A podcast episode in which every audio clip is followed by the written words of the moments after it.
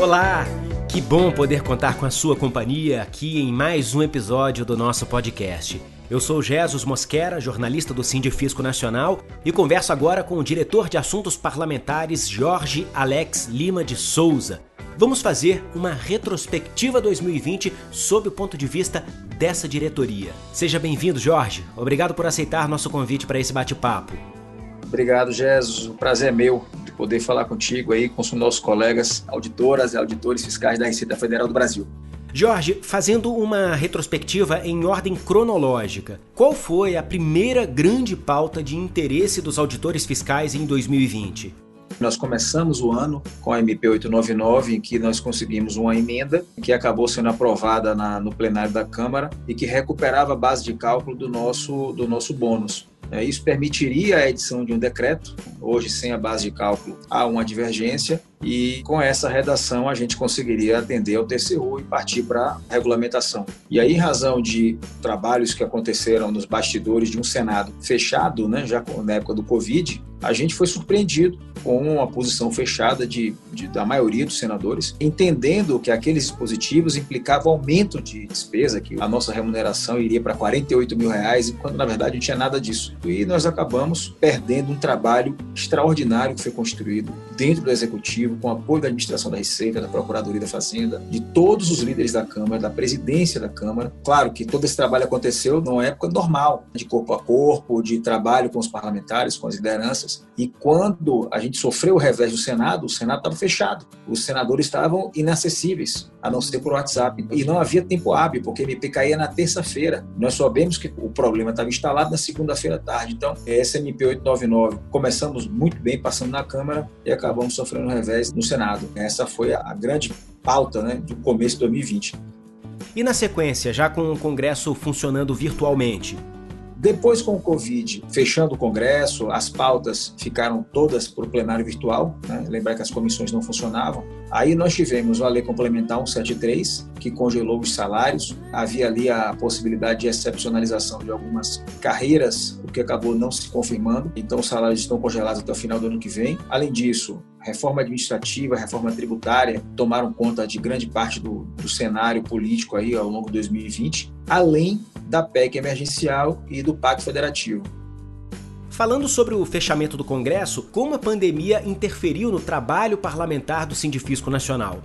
Rapaz, atrapalhou muito, muito, porque esse embate, esse olho no olho, ele é fundamental para que a gente consiga o convencimento dos parlamentares, até saber se determinado parlamentar vai ou não poder nos ajudar naquela demanda a emplacar as matérias de interesse dos auditores fiscais. O problema é que, como a, os contatos todos são por WhatsApp, virtual, a gente perdeu muito da qualidade desses contatos. Então, a gente perdeu a força dos colegas que vinham para Brasília, nos ajudar no corpo a corpo, no Congresso. O trabalho ficou muito, muito difícil. Os parlamentares ficaram mais inacessíveis e as pautas elas correm o risco de serem aprovadas mais rapidamente porque as comissões temáticas e a própria CCJ, elas não estão funcionando. Então as matérias passam única e exclusivamente pelos plenários das casas. Então o rito é muito acelerado. Basta lhe dizer que a PEC do orçamento de guerra, ela tramitou em 15 dias. A reforma da Previdência, ela passou meses tramitando, quatro meses, cinco meses, que é um tempo relativamente rápido. E você aprovar uma PEC com todo o rigor constitucional, de três quintos em dois turnos das casas, etc.,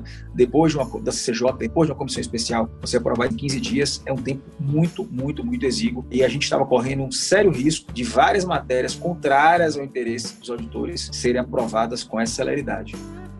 Um assunto muito discutido até poucos dias atrás, inclusive no Supremo Tribunal Federal, foi a troca dos presidentes da Câmara e do Senado. Em relação a esse tema, para 2021, qual seria o ambiente mais favorável para os auditores fiscais? Jesus, há uma indefinição ainda quem vai suceder o Rodrigo Maia, quem é o candidato do presidente Rodrigo Maia, mas do outro lado, como adversário desse candidato, nós temos o Arthur Lira, que tem um histórico aí muito complicado com os auditores, com a Receita, apesar da nossa tentativa de minimizar aí uh, os danos, as diferenças. Mas se porventura o Arthur Lira vier assumir a presidência da Câmara, nós teremos aí dois anos de dificuldades, eu acredito. Vindo o Baleia Rossi ou o Agnaldo, aí eu acho que a gente tem um cenário cenário um pouco mais tranquilo, mais promissor. Né? Claro que não é fácil, porque nós temos o Centrão, nós temos um, um componente do parlamento que tem uma forte resistência ao fisco, por questões da nossa atividade, mas a gente espera, confia que o, o Arthur Lira, nesse momento, ele não se sagre vencedor por tudo isso que eu já acabei de falar. E no Senado? Senado, bom, agora com a decisão do STF, o presidente Davi não pode se candidatar, então, os nomes prováveis, a senadora Simone Tebet, o senador Anastasia, o próprio Fernando Bezerra, o líder do governo, parece que quer se candidatar. Mas, dentro desse contexto inteiro, a gente acredita que a senadora Simone Tebet ela seria um nome muito ponderado nesse momento. A maior dificuldade que ela teria era se destacar dentro do próprio partido. Mas, além de ser uma mulher assumindo a presidência, ela é uma jurista, uma pessoa experimentada, com uma boa experiência, uma pessoa equilibrada. Acredito que ela faria uma boa gestão à frente da presidência do Senado, mas também o cenário absolutamente indefinido. Para a gente encerrar, como ficou a tramitação da reforma administrativa?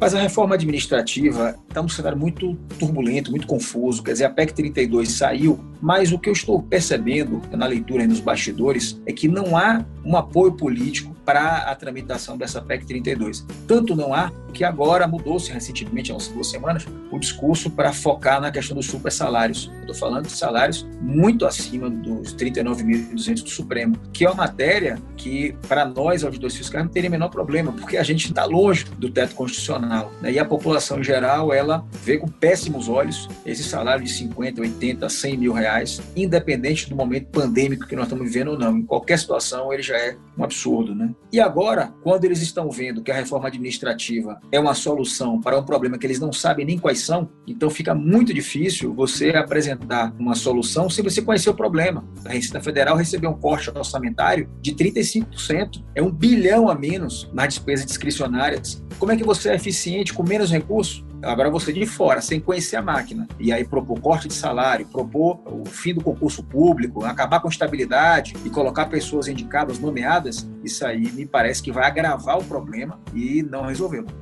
Jorge, qual a mensagem de fim de ano que você deixa para os auditores e auditoras fiscais que nos ouvem agora?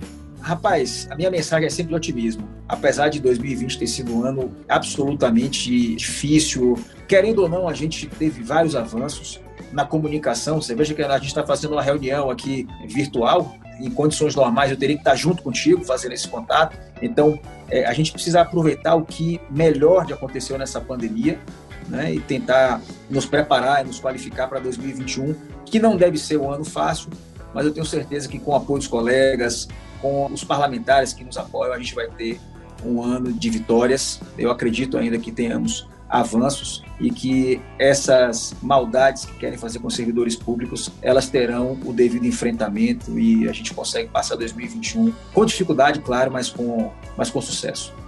Feliz Natal e boa sorte em 2021. Isso, um Feliz Natal também a todos que estão nos escutando, a todos os auditores, auditoras, ativos e aposentados que nos ajudam a fazer um Sindifisco mais forte. Um grande abraço a todos. Agradeço também a você que acompanha o podcast do Sindifisco Nacional. Continue com a gente nos próximos episódios. Tchau!